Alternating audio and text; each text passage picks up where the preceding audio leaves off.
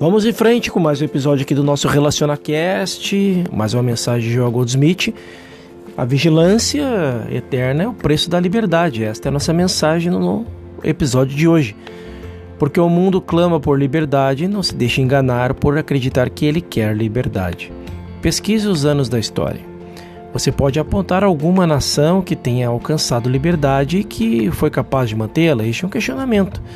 Se as pessoas que receberam liberdade acabaram em maior ou menor medida em perdê-la, porque o impulso interior por ela não foi forte o suficiente por mantê-los acordados ou suficientemente alertas para protegê-la.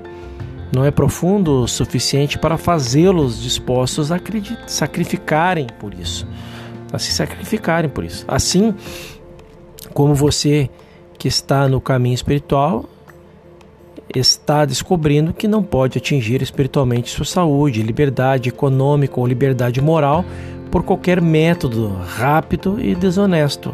Assim também, em última análise, aprenda que nenhuma nação pode manter sua saúde física, fibra moral, solvência ou estabilidade política por autoindulgência.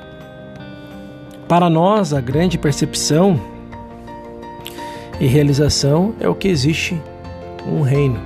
Existe um reino espiritual, um estado de consciência que é completamente governado por Deus.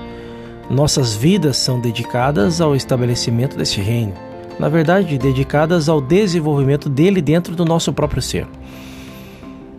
Na casa do meu pai há muitas mansões, entre aspas.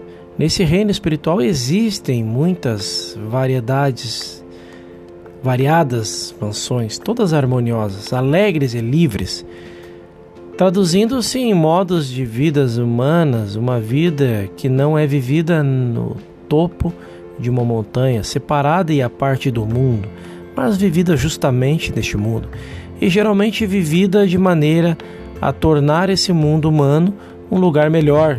Primeiro, porque você individualmente em seguida para outros que são levados a você, e assim por diante, constituindo uma base cada vez mais ampla. Esta é a mensagem. Próximo episódio vamos falar sobre o domínio consciente. Até lá.